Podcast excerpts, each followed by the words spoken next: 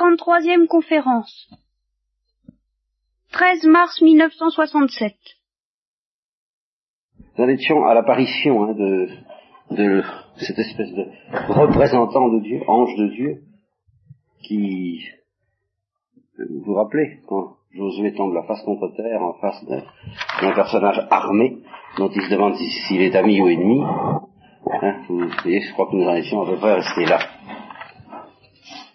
Alors c'est là que Dieu explique à Josué comment il doit faire pour conquérir la ville.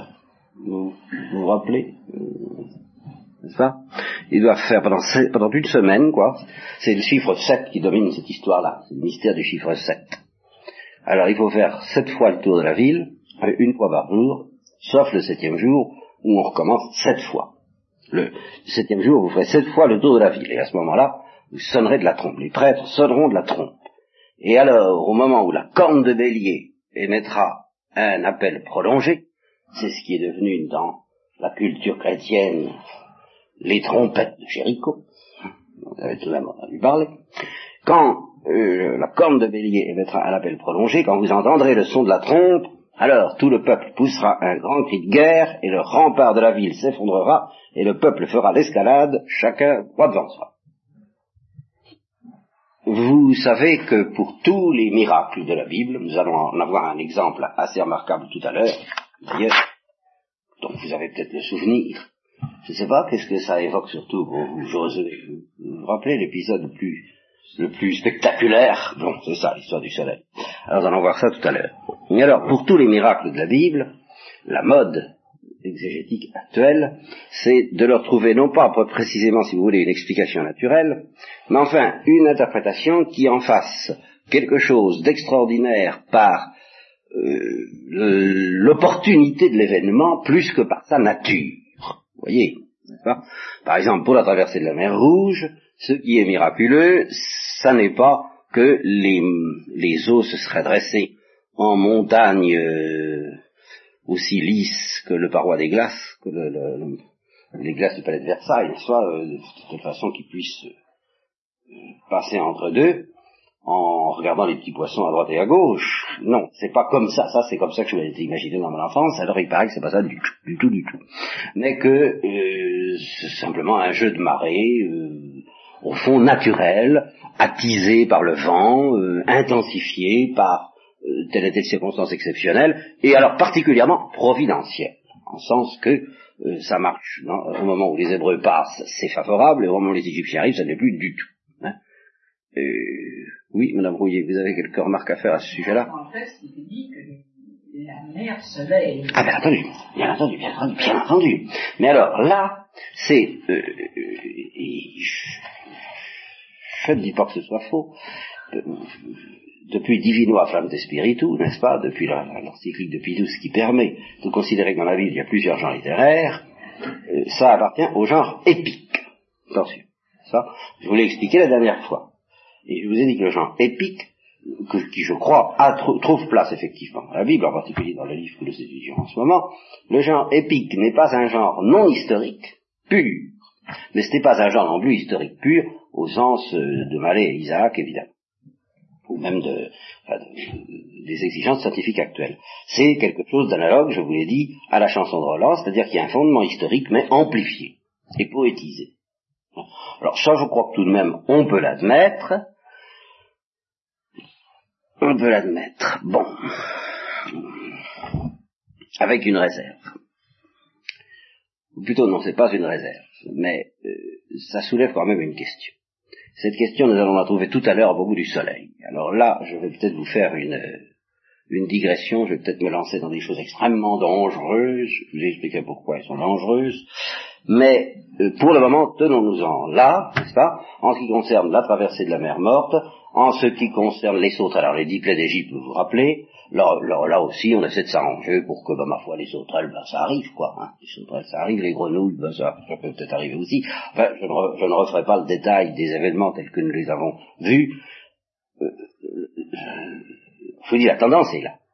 Alors, où, ça devient amusant, c'est quand on tombe sur des événements à propos desquels je suis difficile à expliquer cette tendance, euh, difficile à appliquer cette tendance.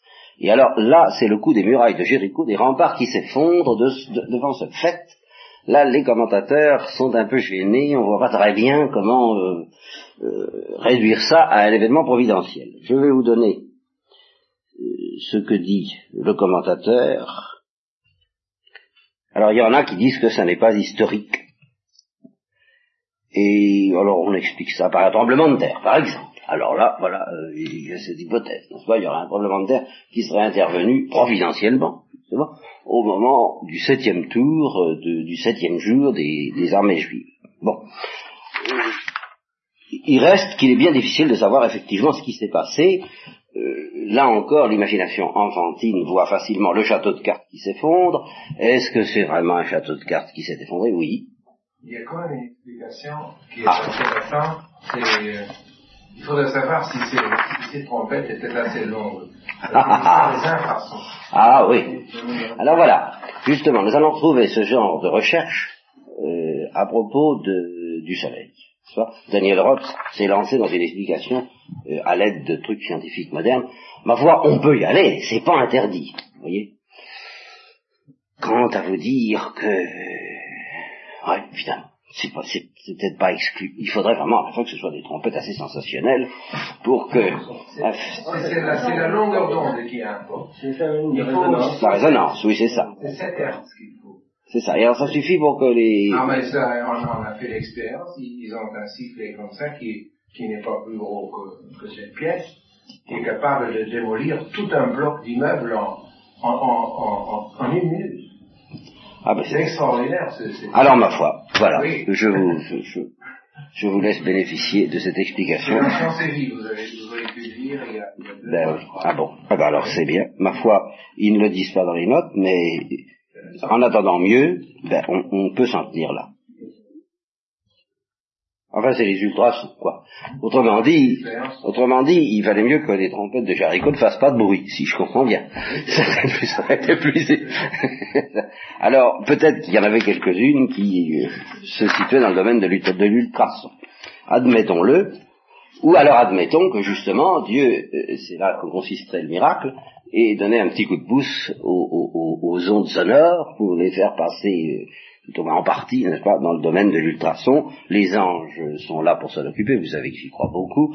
Mais alors là, ça c'est la petite explication personnelle. En tout cas, incontestablement, à partir du moment où on fait intervenir les anges, les murailles peuvent tomber très facilement. Bon. En tout cas, c'est ce qui est arrivé d'après l'histoire épique du livre. Genre épique de cette affaire. Euh, aussitôt suit l'anathème. Alors à propos de l'anathème, je vous ai dit souvent, et je suis obligé d'y revenir, que qui gêne, il y a quelque chose quand même qui gêne les lecteurs de la Bible devant cette cruauté euh, de l'anathème, dans laquelle on fait périr absolument tout le monde, euh, sauf les femmes et les enfants dans certains cas, euh, y compris les femmes et les enfants quand il s'agit des Cananéens, y compris les biens, y compris tout ça. Alors je voudrais tout de même vous faire quelques observations à ce sujet-là, parce que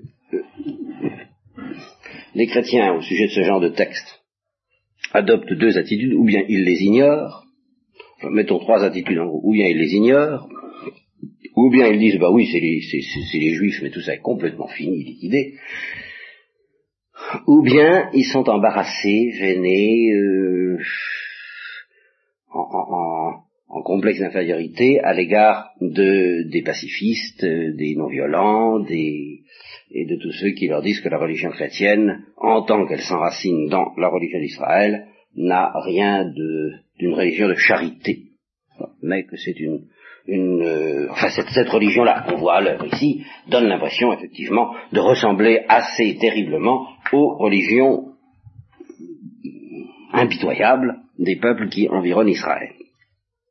Alors je voudrais faire quelques remarques à ce sujet-là. La première, c'est qu'en effet, le peuple d'Israël était incapable, alors absolument incapable, de concevoir ce que nous appelons de nos jours la charité chrétienne. Non seulement le peuple d'Israël, mais tous les peuples. Ils en étaient arrivés à un point, je ne sais pas comment c'était au temps de nos premiers parents, n'est-ce pas? Je dis toujours une fois pour toutes maintenant de nos premiers parents, pour ne pas me compromettre sur les questions de polygénisme, je ne sais pas ce qu'il en était au temps de nos premiers parents et des premiers successeurs. encore que tout de suite, avec Caïn, ça n'a pas été brillant, mais enfin, euh, ce qui s'adresse, c'est qu'au moment où la parole de Dieu fut adressée à Abraham, c'était effrayant. Et euh, non seulement ces gens-là ne pratiquaient pas la charité, mais je vous répète qu'ils n'avaient aucun moyen de soupçonner ce que ça pouvait être. Et même au temps où le Christ a parlé, euh, ces révélations sur la charité ont, été des, coups de boutoir assez stupéfiants. Pensez à Pierre demandant, par exemple, combien de fois pardonnerai-je à mon frère Est-ce que j'irai jusqu'à sept fois? Et euh, le Christ lui répond, je ne te dis pas sept fois, mais soixante-dix-sept fois sept fois. Alors là, ça fait partie de ces, ces, cas si fréquents que j'ai soulignés dans le combat de Jacob, euh, entre les apôtres et le Christ, où brusquement le sol se déroule sous leurs pas et ils se trouvent devant l'infini. Ah comme ça, l'infini bah, de la charité, l'infini de l'amour de Dieu. C'était euh, pour en arriver à révéler cela que Dieu avait préparé ce peuple, mais il ne l'a pas révélé avant, et il ne pouvait pas le révéler avant. Bon, première, remarque. Deuxième remarque. Ce que, justement, dans laissons le bouddhisme de côté, laissons les autres religions parce que ça nous entraînerait loin, mais enfin, dans le monde occidental où on parle du respect de la personne humaine, de la justice, de l'égalité, de la fraternité et de la liberté, et ce que la, la, notion clé, somme qui sert de base à la démocratie euh, j'entendais encore euh, à la radio ces jours-ci, pour des raisons qui vous paraîtront très mystérieuses, mais sur lesquelles je n'insisterai pas. J'entendais encore des commentaires politiques, n'est-ce pas? Eh bien, vous vous demanderez bien pourquoi. eh bien, j'entendais quelqu'un dire euh, c'est un républicain. C'est vraiment euh, telle personne, c'est vraiment un républicain. Qu'est-ce que ça veut dire un républicain? Dans l'esprit des gens Quand quand j'y réfléchis, je me dis, mais au fond, c'est tout simplement l'esprit républicain, l'esprit démocratique, avec les trois notes liberté, égalité, fraternité, c'est une laïcisation de la charité chrétienne. C'est un effort très normal et qui date de, du XVIIIe siècle français pour s'emparer des biens que la révélation chrétienne a apportés au monde il y a mille temps, l'Église a civilisé le monde occidental, et une fois que le monde occidental a été civilisé grâce à Dieu, eh bien le monde occidental a dit à Dieu, bon, ma foi, maintenant ça va bien comme ça, on n'a plus besoin de vous, vous pouvez rentrer dans vos foyers. Ça, euh, l'hypothèse Dieu, maintenant, ne nous sert plus à grand chose, puisque nous sommes civilisés. Maintenant, c'est bon.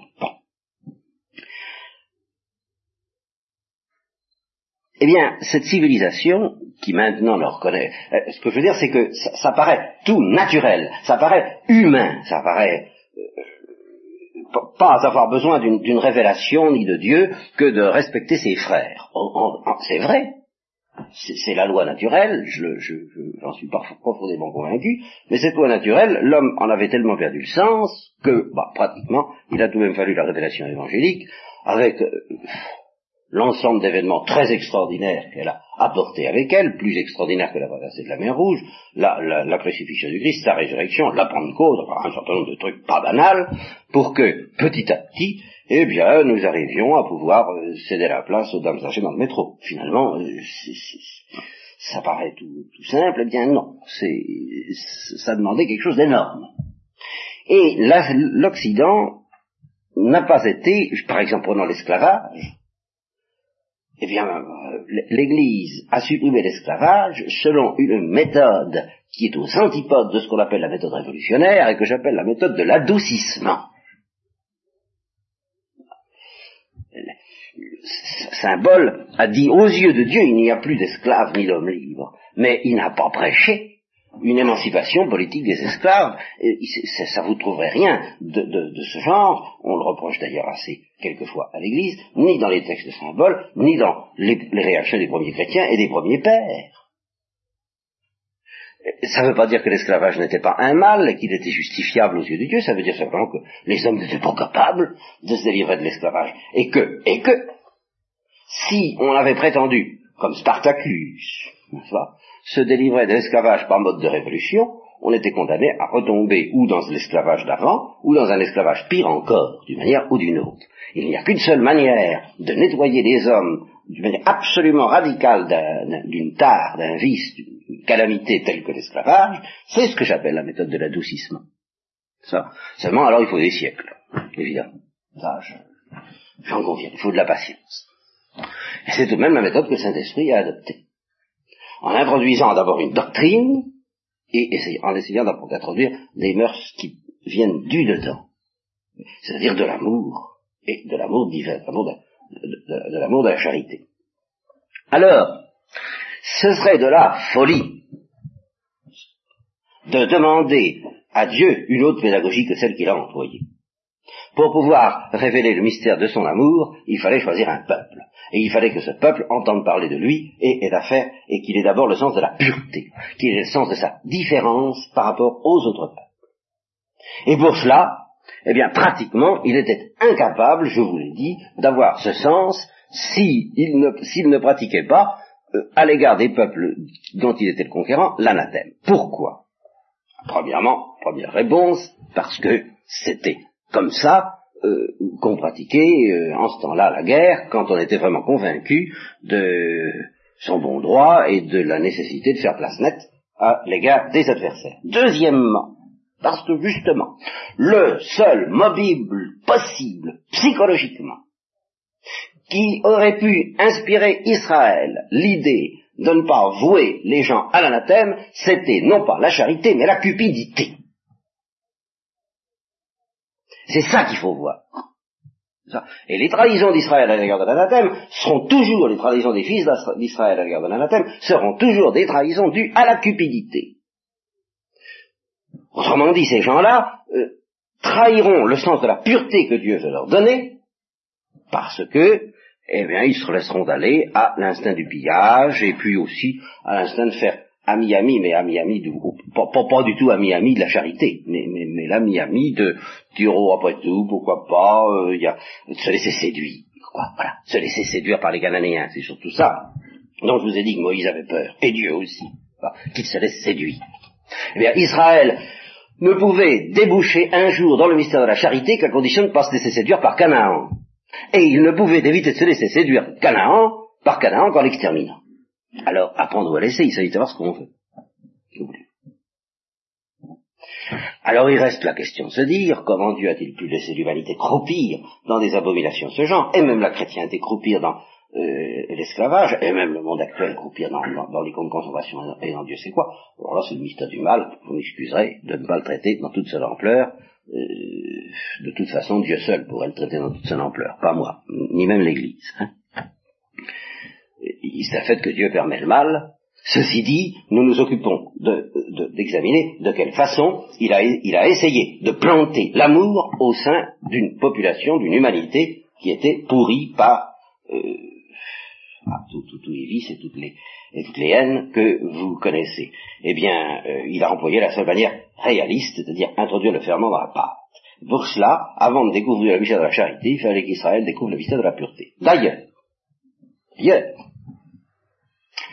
Malgré tout, le commentateur le fait remarquer, nous le verrons peut-être un peu plus loin, malgré tout, Israël a commencé à humaniser un peu la guerre.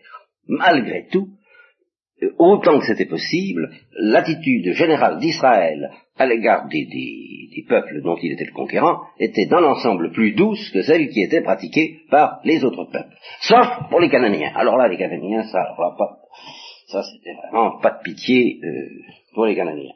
Mais en dehors de cela, eh bien, dans l'ensemble, euh, c'était déjà un peu la méthode de l'adoucissement qui était en cours. Mais à condition que cet adoucissement ne soit pas confondu avec une trahison. Voilà.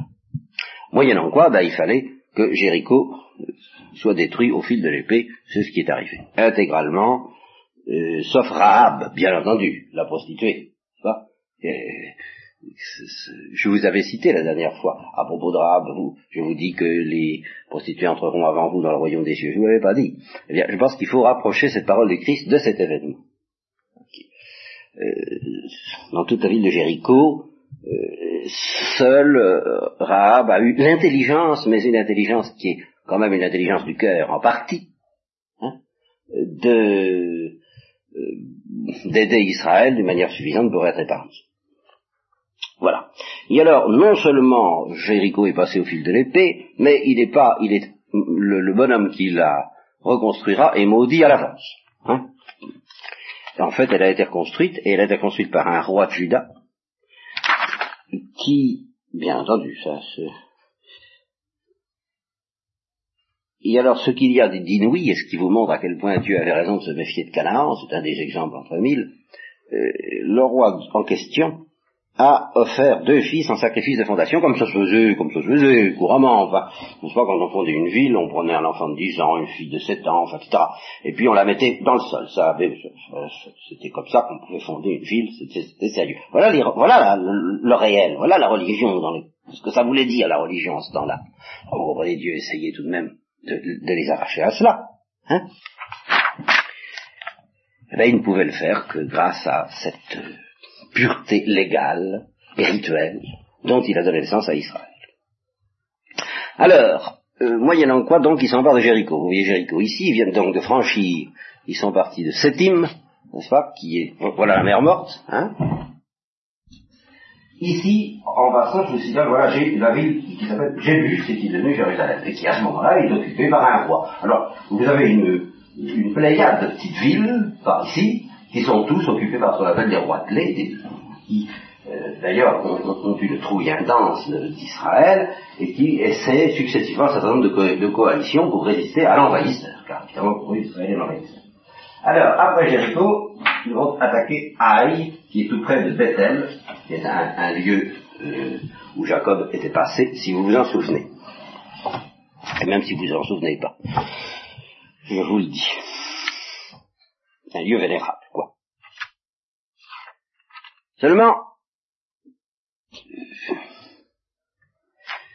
avant d'aborder le récit de la conquête de Haï, qui peut s'écrire avec un H ou sans H, peu importe, enfin c'est A-I, un petit détail est signalé par le narrateur à titre d'exemple, une fois pour toutes.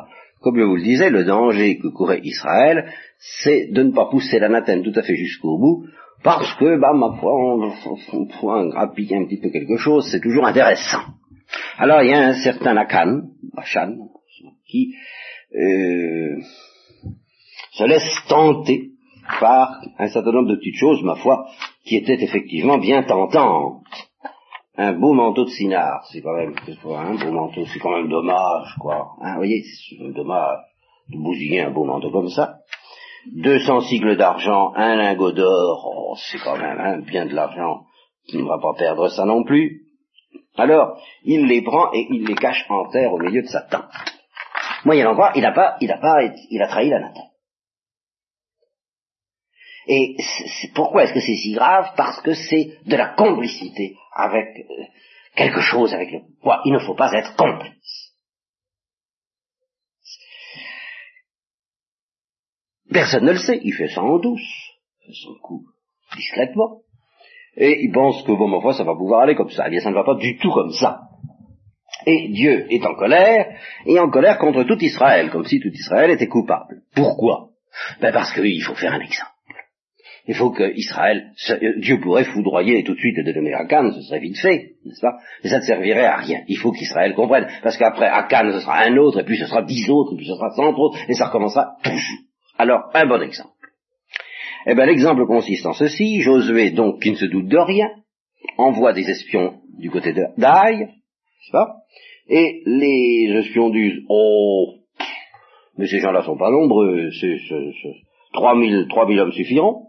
Hein? Alors, ils y vont, et puis, et puis, sans trompette de Jéricho ou sans quoi que ce soit qui puisse expliquer, à moins des que sais-je, en tout cas, ils sont pris, ces hommes, d'une sainte frayeur en face des hommes d'Aï, n'est-ce pas?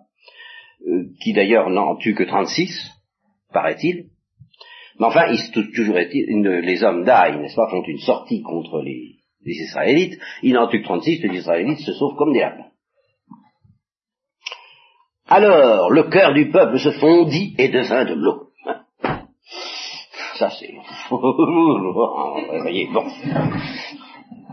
Alors, Josué, ah, il se dit, non, alors là, ça correspond pas du tout au programme, il y a quelque chose, il y a un os.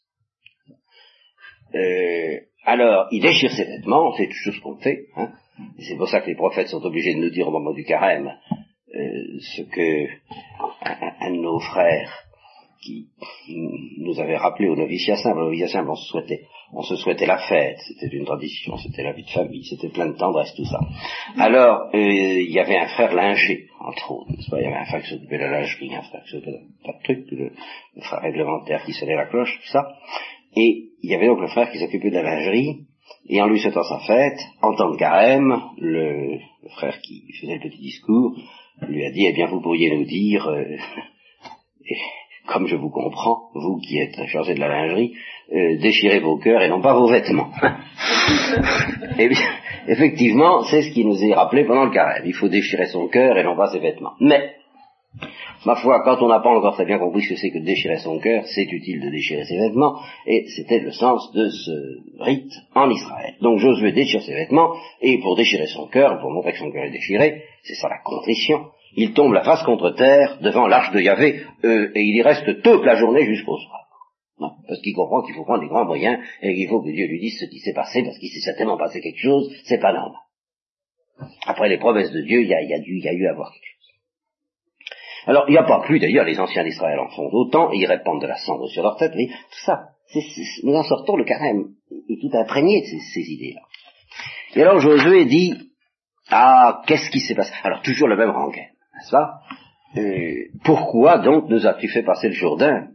Si c'est pour nous livrer aux mains des Amoréens, tous ces gens-là sont plus ou moins des Amoréens, est-ce que c'est pour nous perdre? Oh là là là là là là, on aurait mieux fait de rester chez nous. Mon Dieu, mon Dieu, c'est ce qu'il dit. Si nous avions pris le parti de rester dans, de rester dans l'autre Jourdain, c'est-à-dire du côté de cette île, on était bien, on était bien. Hein? Alors, maintenant, maintenant qu'on va savoir, c'est ça que quelque chose je comprends très bien, et il le dit à Dieu, il dit maintenant ça va savoir cette histoire-là, qu'on qu qu s'est enfui. Alors les Cananéens, ils vont reprendre du poil de la bête, ils vont nous entourer et effacer notre nom de la terre. Et, alors, et, ton grand nom, qu'est-ce que tu en feras Hein? Alors, Dieu répond à Josué, il lui dit, oui, ben, c'est très bien, c'est pas la peine de rester comme ça prostré indéfiniment, lève-toi, hein Israël a péché. Ils ont transgressé mon alliance que je leur avais départie. Ils ont pris ce qui était dévoué par Anathème. il met ça au pluriel. Pourquoi au pluriel Pour que ça reste indéterminé. Et pourquoi est-ce que ça reste indéterminé? Parce qu'il faut que Israël fasse l'effort de découvrir le coupable lui-même. Alors, ça pourrait donner lieu à un roman policier de Delray Queen ou de passionnant. Mais ici, les méthodes sont plus simples. Plus simples, quoique encore assez compliquées. Voilà comment on va déterminer le coupable. Il s'agit de savoir qui c'est, qui c'est le coupable. Et euh, Dieu laisse justement Israël se débrouiller tout seul pour le découvrir faut que Israël, parce qu'il faut qu'Israël comprenne que c'est grave. Alors si, quand on se fatigue pour quelque chose, on y attache plus d'importance. Il faut qu'il trouve le coupable. Alors il commence par, par prévenir, n'est-ce pas Dieu commence par prévenir, si tu veux reprendre, du, reprendre euh, l'avantage sur tes ennemis, il faut d'abord purifier euh, l'anathème. Il y a un anathème au milieu de toi, Israël. Eh bien, tu ne pourras pas tenir devant tes ennemis jusqu'à ce que tu aies écarté l'anathème du milieu de toi. Alors, toutes les tribus vont commencer par s'approcher devant l'âge d'alliance. Alors, euh, et puis on tirera au sort, à la courte page. Je, je crois que ça, enfin quelque chose d'analogue. Je pense que c'est un petit peu, le système ressemble, je ne vous donne pas les tons techniques, mais un petit peu quand on joue aux dames ou aux échecs, n'est-ce pas, on prend un truc noir et un truc blanc dans sa main, et puis on, on dit voilà. Alors, je pense que le, le lévite, qui était chargé du tirage au sort, devait leur demander de dire oui ou non en face de, euh, quelque chose de ce goût-là. Et alors, d'après le tirage au sort, on s'arrange pour qu'il y ait une tribu et une seule qui soit repérée comme coupable au milieu des douze tribus. Alors, on tire au sort et ça tombe sur la tribu de Judas. Alors, bon, les autres, vous pouvez rentrer, ça va. Maintenant, on tribu de Judas à nous deux. Tous les clans, maintenant, de la tribu de Judas, vont y passer à leur tour, et même petite cérémonie, jusqu'à ce qu'on trouve le clan qui. Hein et c'est infaillible, hein, ça, c'est le sort. Alors c'est le clan de Zera. Bon, très bien. Alors tous les autres comme ça. Mais ben, dans le clan de Zera, toutes les maisons. Alors c'est le sort tombe sur euh, la maison de Samri. Bien. Alors dans la maison de Samri, tous les individus, tous les personnages de la maison, et ça tombe sur Hachal. Alors ce qu'il y a d'étonnant, c'est qu'une fois qu'on a découvert que c'est Akan, eh bien, d'un côté, euh, Josué traite Akan euh, paternellement. Ça qui est extraordinaire. Il le traite paternellement, et puis dans dix minutes, ils vont le lapider. Parce qu'il n'y a rien de faire autrement. Mais Josué ne lui en fait pas personnellement, il lui dit, mon fils, procure, il faut, il faut que, tu, que tu rendes gloire à Dieu, hein faut que tu rendes gloire à Dieu, il faut que tu lui donnes, il faut que tu lui donnes la louange à Dieu, hein Bon, alors, dis-moi ce que tu as fait, hein Ne me le cache pas, voyons. Alors, Akan ben, dit, bah oui, ben, ce que tu veux, j'ai péché contre Yahvé, j'ai, j'ai trouvé un magnifique manteau de cinard, 200 cycles d'argent, un lingot d'or, j'ai convoité ces choses, je les ai prises, je les ai, je enfouies au milieu de la tente, les voilà, voilà, voilà, l'argent est sous le manteau. Euh. Alors en effet, Josué envoie des gens qui courent à la tente, euh, ils découvrent les choses et ils les déposent devant Dieu. Alors, euh, Josué dit, mon vieux, bah oui, enfin, on t'en veut pas, mais euh, comme il est dit, vous savez, dans les romans, dans les romans, justement, dans les romans noirs, euh, la, la, la, la, loi est la loi. Celui qui a trahi, ben, il faut qu'il soit, il faut qu'il soit liquidé. Tu as trahi, il faut que tu sois liquidé. rien. Alors, ils, ils le font monter dans la plaine d'accord, n'est-ce pas, avec l'argent, le manteau, le lingot d'or, ses filles, ses filles, ses bœufs, ses ânes, son petit bétail, Satan, tout ce qui lui appartient. Tout Israël est là, et puis Josué dit à Akan, pourquoi nous as-tu plongé dans le malheur? Que Dieu aujourd'hui te plonge pareillement dans le malheur. Et tout Israël le lapide. Et puis ensuite, quand, euh, une fois qu'il est lapidé, on consume tout par le feu et on élève sur lui un grand morceau de pierre qui subsiste jusqu'aujourd'hui, dit le narrateur. Alors, il y avait ce cas, Dieu se parle. Et évidemment, ça ressemble à des religions antiques. C'est, ça vous paraîtra étrange si je vous dis que c'est la méthode de l'adoucissement. Bien pourtant, si, ça consiste à, à s'insinuer à l'intérieur de pratiques qui sont assez abominables, pour essayer d'y introduire telles qu'elles sont un certain esprit. Et justement, un esprit, par exemple, qui ne soit pas de cupidité. Ça n'est pas la peine d'encourager Israël à euh, se battre contre ses peuples si Israël doit devenir aussi cupide que tous ses peuples. Il faut qu'il apprenne autre chose, à tout prix. Et alors, à maintenant que nous, nous avons la théologie chrétienne, eh bien, euh, on peut espérer que dans le Sheol, il a été bien placé et sauvé par, euh, hein, on peut espérer dans la miséricorde de Dieu. Nous, nous, avons maintenant cette dialectique, nous, savons à quoi nous en tenir. Eux, ils ne le savaient pas trop. Euh, on ne peut pas projeter cette lumière-là sur les textes, mais enfin, au point de vue de la lumière de la, vie éternelle, il n'est pas dit du tout qu'Hachan soit perdu. C'est une autre histoire. Et même le, le, le, comportement de Josué, évidemment, qui pourrait rappeler assez fâcheusement aux ennemis de l'Église le comportement de l'Inquisition, euh, espagnole ou non, qui donne l'absolution et qui bénit le, le, le, le, le relapse avant de le brûler au, au, bûcher. Mais euh, c'est quand même ça, quoi. C'est quand même au, au fond, tu, tu, tu, tu, n'es pas perdu, quoi, hein. Mais euh, Il faut que la pureté soit défendue, sauf. Bon. Alors, à ce moment-là, Yahvé dit à Josué, eh bien, n'aie plus peur. Maintenant, ça va. Tu peux prendre tous les gens de, guerre, tu peux te lever, je livre en ta main le roi d'Aï, son peuple, sa ville, sa région. Alors tu feras pour Aï comme pour Jéricho. Un tout petit peu moins sévèrement, mais pas beaucoup. C'est-à-dire que vous pourrez piller un peu quelque chose. Alors là, il permet. Ah, seulement, il, il, va plus loin, et Dieu lui explique comment il va faire. C'est-à-dire, ben voilà, vous allez profiter de ce qui est arrivé. Parce que Dieu se sert toujours du mal pour en tirer un bien. Puisqu'ils se sentent un peu maintenant, les gens d'Aïe, un certain complexe de supériorité, ils se sentent prêts à courir après vous dès qu'ils verront le bout de votre nez. Alors vous allez vous mettre en embuscade, euh, faut pas moi, un millier d'hommes à peu près vont se cacher. Et puis Josué, avec une petite troupe, va se présenter devant euh, les remparts d'Aïe. Alors dès qu'ils vont vous voir, ils vont sortir, vous allez faire mine de fuir d'avoir peur comme la première fois. Ça, va recommencer comme selon la répétition qui s'est déjà passée. Et alors une fois qu'ils sont tous sortis de la ville, à ce moment-là, l'embuscade s'emparera de la ville et la mettra en flamme. Hein et puis, Josué d'un côté et les gens de l'embuscade de l'autre, voilà. Eh ben, c'est ce qui se passe, je passe sur les détails, c'est exactement ce qui arrive.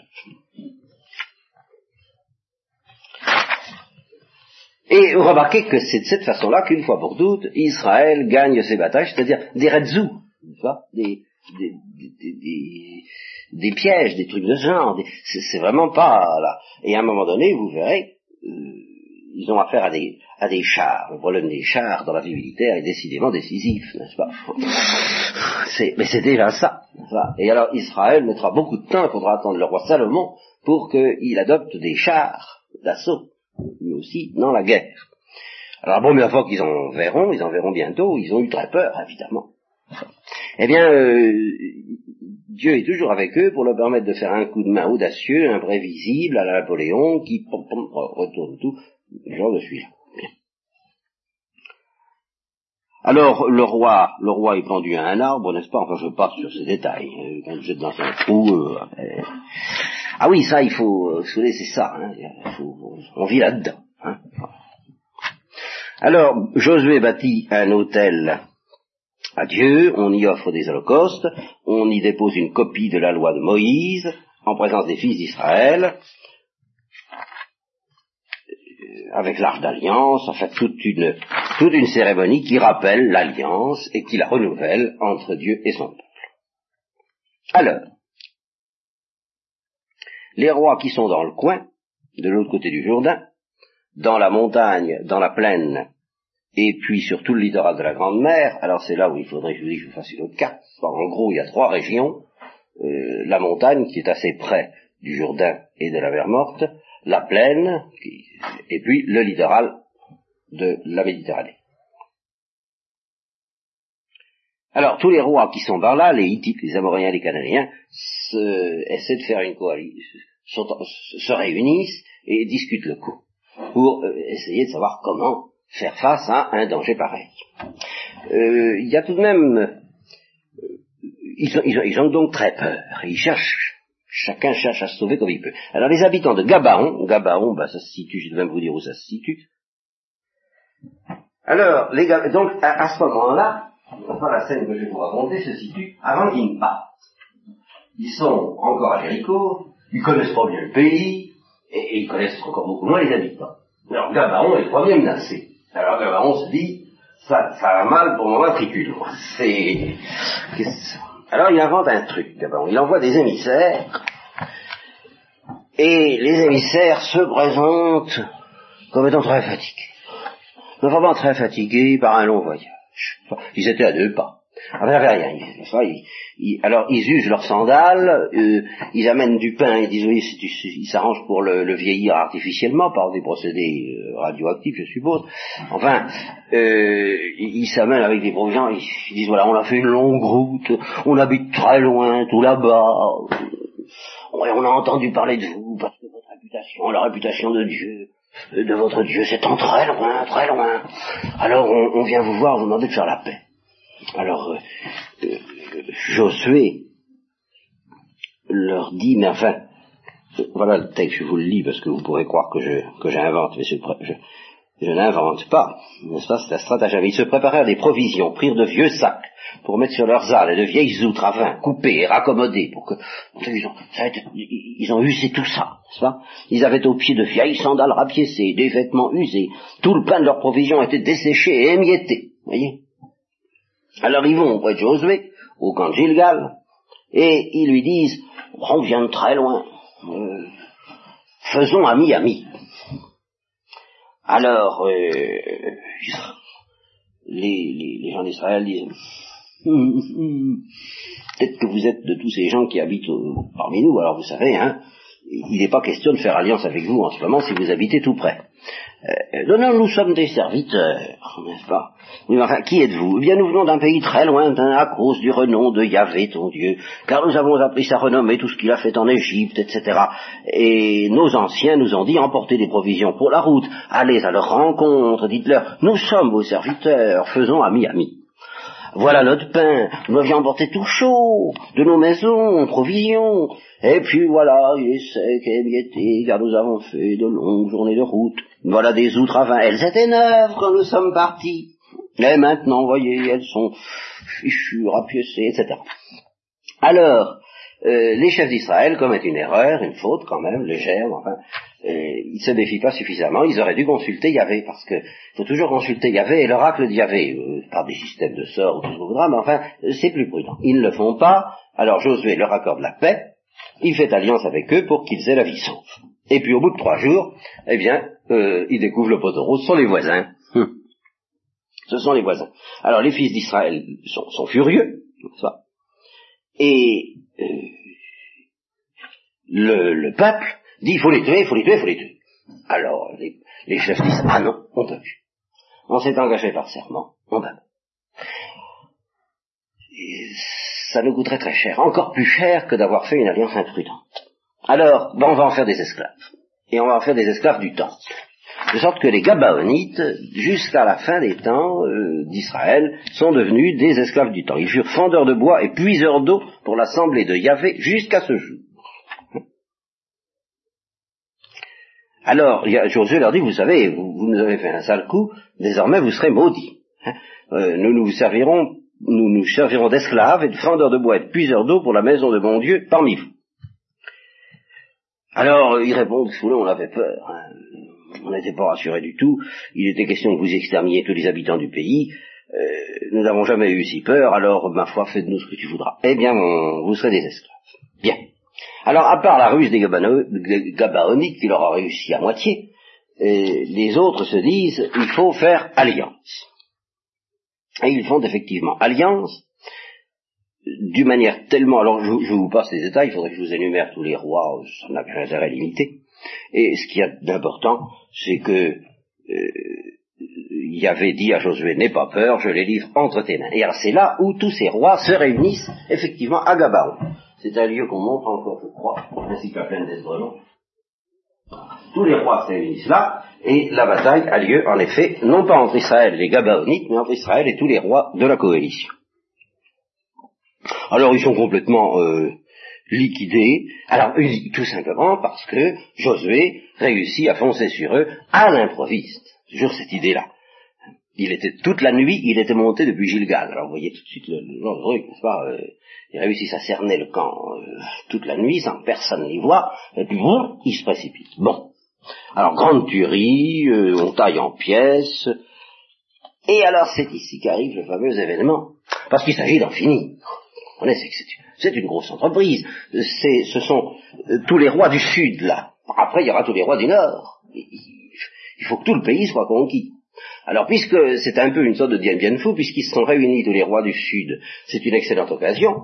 Il faut en finir. Et alors, euh, une fois que la victoire est dans les mains de Josué, Josué court après eux, et Josué se dit, mais il faut les exterminer tous, et on on va, on va pas avoir le temps, la nuit va venir, la nuit va venir. Vous voyez, c'est là qu'arrive la fameuse histoire. D'abord, l'histoire des grêlons, c'est-à-dire que Dieu, pour euh, aller plus vite quoi dans le massacre, euh, fait tomber des grêlons qui facilitent et accélèrent surtout la tâche exterminatrice de Josué et d'Israël.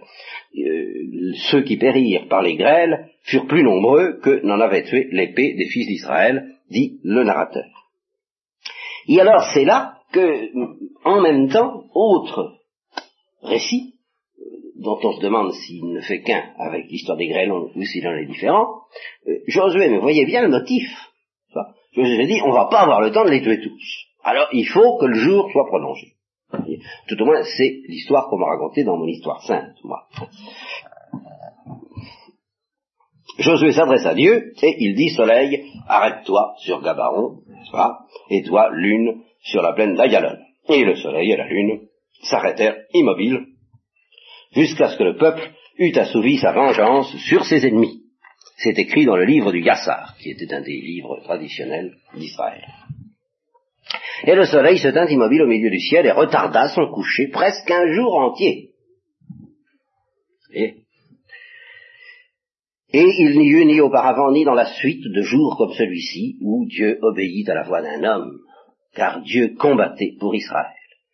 Et Josué et tout Israël avec lui retourna au camp à Gilgal. Alors, hein, moi évidemment, je me rappelle dans toujours ma tendre enfance, n'est-ce pas, euh, le soleil qui s'arrête, Toc, hein, Et on se dit, ben oui, c'est magnifique, après tout, pourquoi pas? Hein, Dieu est bien capable de faire des miracles de ce genre. Je ne sais pas si vous avez une interprétation à m'offrir cette fois, scientifique. Hein? ça a d'ailleurs, je crois que ça a été euh, une des pommes de discorde de, de, Galilée, n'est-ce pas Les lois de l'inertie, enfin tout ça. Si le Soleil s'était arrêté, ça voulait dire que c'est en fait la Terre qui s'arrête. Si la Terre s'arrête, vous vous rendez compte, euh, vous n'avez qu'à voir ce qui se passe quand une voiture freine brusquement ou quand elle rentre dans un mur. Ce serait, ce, serait bien pire, n'est-ce pas L'énergie euh, rétroactive dépensée par un arrêt brutal de la Terre, je ne sais pas ce qui arriverait, mais enfin on serait, on serait pulvérisé, projeté, un événement absolument terrible. Alors, on se dit, on essaie d'expliquer ça tant bien que mal.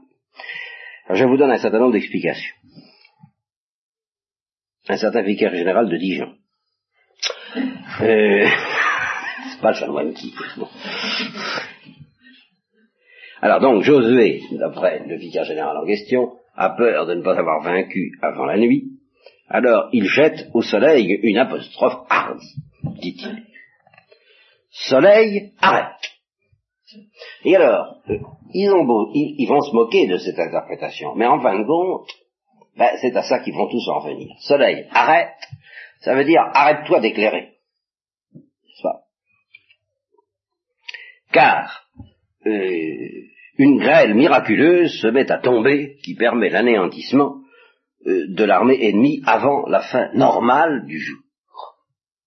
Autrement dit, loin de demander au soleil de rester à éclairer, n'est-ce pas, la parole de Josué signifierait, et c'est tout de même à ça qu'ils vont en revenir, n'est-ce pas, que le soleil, le Josué demande au soleil de ne pas éclairer. Alors ça fait le même effet, quoi. Voilà, au moment ça, ça vient au même. C'est une question de relativité. Au lieu que le jour est plus long, l'action est plus rapide, c'est donc comme si le jour était plus long. Tout ça, c'est relatif. Bien. Il y, a il y a une autre explication.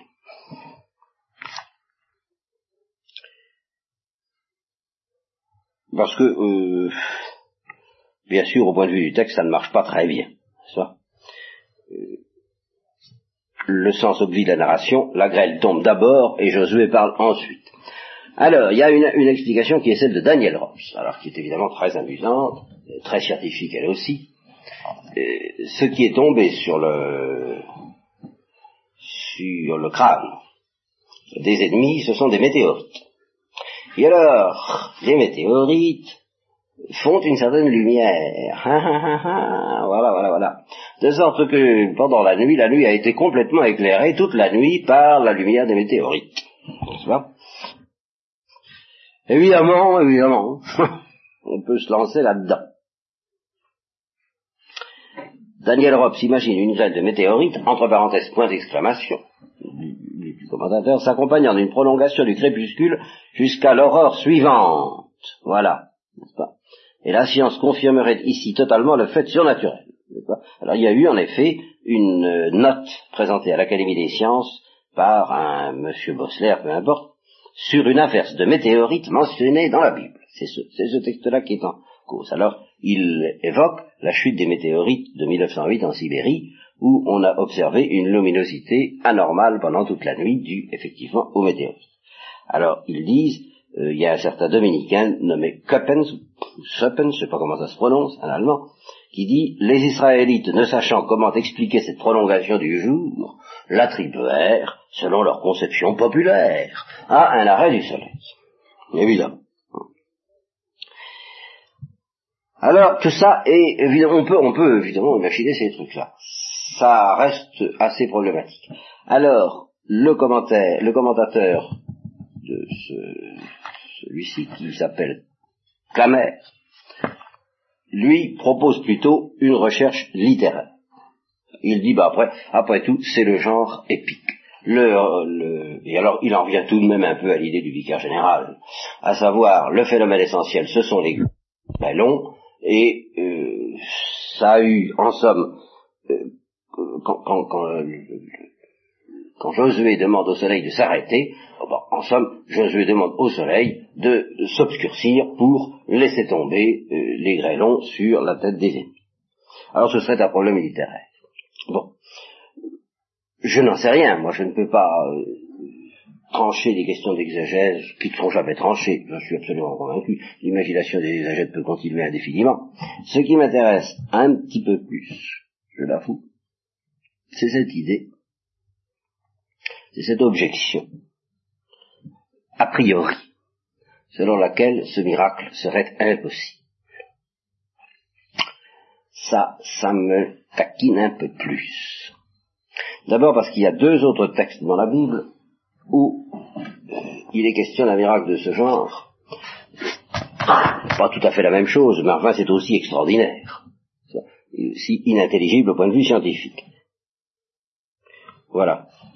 Le deuxième livre des rois, chapitre 20, versets 9 et 11. Alors ça, évidemment, c'est extrêmement curieux, hein, l'histoire du livre des rois. Ézéchias dit à Isaïe, c'est un roi, à quel signe connaîtrais-je que Dieu va me guérir? Ah oui, Ézéchias, c'est le fameux roi qui se disait, ça y est, je vais mourir, je suis fichu, et Isaïe lui dit, pas du tout, pas du tout, t'as encore 15 ans. Bon. Alors, euh, Ézéchias dit, mais comment je le saurais? Hein, hein? Alors, Isaïe lui dit, dans trois jours, tu monteras au temple de Dieu. Toujours les trois jours, hein, voyez. Alors, Isaïe répondit, bon ben voilà le signe qu'il fera ce qu'il a dit. Veux-tu que l'ombre avance de 10 degrés ou qu'elle recule de 10 degrés? Choisis. L'ombre du soleil. Alors, Ézéchias dit, oh, bah, avancer, c'est pas difficile, elle va, elle va les gagner forcément, les 10 degrés, je le sais. Alors, euh, quel recul de 10 degrés? On va bien voir. Hein? Alors, le prophète Isaïe invoque Yahvé, et celui-ci fait reculer de 10 degrés l'ombre sur les degrés d'Akas, sur, l'escalier d'Akas.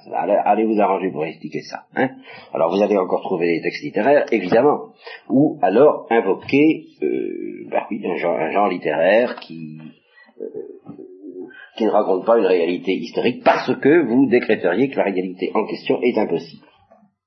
Alors, j'avoue, qu'est-ce qu'un miracle? Qu'est-ce qu'une hallucination collective? Je me permets d'évoquer je ne dois le faire qu'avec une extrême prudence, car il existe un article de nos constitutions. C'est pour ça que je dis que j'allais attaquer quelque chose de dangereux. Il existe un article de nos constitutions qui nous interdit de prêcher des révélations privées. Euh, je ne parle de cette révélation privée que parce qu'elle a tout de même été relativement relativement approuvée par l'Église. Parce que tout en nous interdisant de prêcher des révélations privées, on nous invite tout de même à prêcher aussi euh, le pèlerinage de Lourdes, qui tout de même euh, c'est une révélation privée, mais bien approuvée par l'Église. Eh bien, je, peux donc me permettre de parler de Fatima. Eh bien, il y a tout de même eu à Fatima ce qu'on a appelé un miracle météorologique. Évidemment, on peut expliquer ce miracle par une hallucination collective ou par une espèce de vision sans portée objective qui ne se serait imposée qu'aux 70 000 personnes présentes à ce miracle. Euh, je crois que ce serait trancher la question un peu rapidement que d'être absolument convaincu qu'il n'est en somme rien vu de miraculeux. C'est quand même, c'est à ça qu'il faudrait en arriver, si on dit que ce ne sont que des images qu'ils ont vues, mais que dans la réalité, rien n'a correspondu à ce qu'ils ont vu. Peut-être, peut-être, je ne me sens pas euh, si pressé de conclure. Parce que euh, il y a une unité du monde. Le Christ est ressuscité. Le Christ est dans un lieu, car son corps glorieux peut être à plusieurs endroits à la fois, mais il ne peut pas être nulle part. Sans quoi ce ne serait pas un corps. Donc il a un lieu qui est le ciel. Et le ciel, ce qu'on appelle le ciel, et le ciel où le ciel où vivront les corps ressuscités. Enfin, nos corps ressusciteront, ils vivront quelque part, ils seront quelque part. Bon, eh bien, ce ciel existe déjà, et il est déjà peuplé au moins par deux personnages qui sont Jésus-Christ et la Sainte Vierge, qui se promènent dans ce euh, paradis. Est-ce que ce ciel physique, puisque c'est le lieu des corps glorieux de la Sainte Vierge et du Christ, est-ce que ce ciel physique et sans aucune communication, sans aucun rapport avec notre monde, les étoiles, les planètes, euh, telles que nous voyons, et nous allons encore voir tout à l'heure euh, euh, en sortant, ce qui va peut-être nous, nous, réveiller un peu. Eh bien,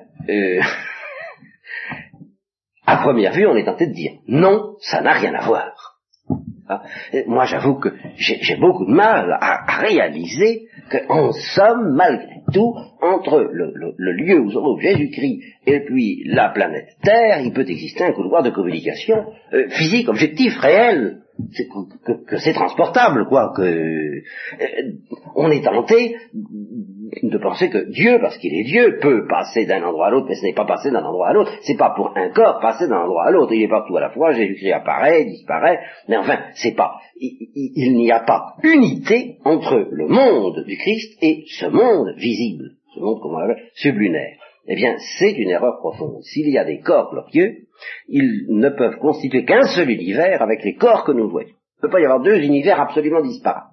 Il y a donc articulation des deux univers l'un par rapport à l'autre. Alors à partir du moment où vous admettez ça, vous admettez que si vous prolongiez euh, vos, investigations dans l'univers euh, physique, euh, vous arriveriez peut-être à rencontrer un jour Jésus-Christ, hein Qui sait Voilà, enfin je veux dire, voilà, ça paraît loufoque et pourtant, ça ne l'est pas complètement. Il faudrait évidemment disposer de tout autre moyen que ceux dont on disposera même avec les, fusées interplanétaires, mais il, y a un lien physique et un voyage possible, au moins de la part du Christ et de la Sainte Vierge, qui peuvent se déranger pour venir nous voir, de l'endroit où ils sont à l'endroit où nous sommes. Si vous admettez ça, vous comprenez que euh, nous ne connaissons pas les lois de ce monde physique, de cette région du monde, disons de cette région du monde dans laquelle sont le Christ et la Sainte Vierge. Et nous ne connaissons pas les possibilités d'action de cette région du monde sur notre monde actuel. Là, là, c'est un monde entièrement inconnu et dont les lois ne sont entièrement insoupçonnables. Alors, faut peut-être pas aller trop vite dans ces conclusions. Voilà. Je conclus qu'il ne faut pas conclure. Vous voyez, c'est pour nous inviter à beaucoup de, de prudence et de modestie dans nos affirmations touchant les miracles bien difficile de savoir ce que les corps glorieux peuvent faire ou ne peuvent faire. Quand vous vous direz ce que c'est qu'un corps glorieux, je vous dirai ce qu'il peut faire. Eh bien, nous en restons là pour ce soir.